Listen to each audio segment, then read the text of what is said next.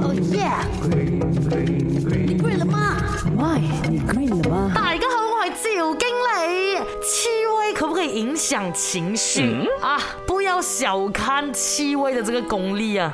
真的是可以影响我们情绪的，嗅觉呢，其实是通往情绪的一个大捷径啊！因为嗅觉哦是在五感之中哦，唯一一个是不需要经过大脑神经啊，不要那边慢慢接收啊，是直接把信息传到脑海，还有情绪本能反应相关的腺体的。所以嗅觉呢，是让你先做了反应哦，你才意识到，哎，这么我有这个反应的。例如你闻到很讨厌的气味的时候啊，你一定会呃呃呃先。反感才去想，哎，那个到底是什么味道啊？所以啊，嗅觉跟情绪哦，回忆是离不开关系的。打先说情绪啦，由于嗅觉呢是一个不能关闭的功能啦，所以即使在你睡觉的时候啊，气味还是会影响到情绪的。例如说，你闻这个很臭的东西要睡觉的话，你就会发噩梦了。相反，如果闻这些很放松的花香味，哎，相对的就会很容易发一个好梦了。所以那些卖香薰呢，讲可以助你好眠的人呐，啊，他没有骗你的，是真的可以的。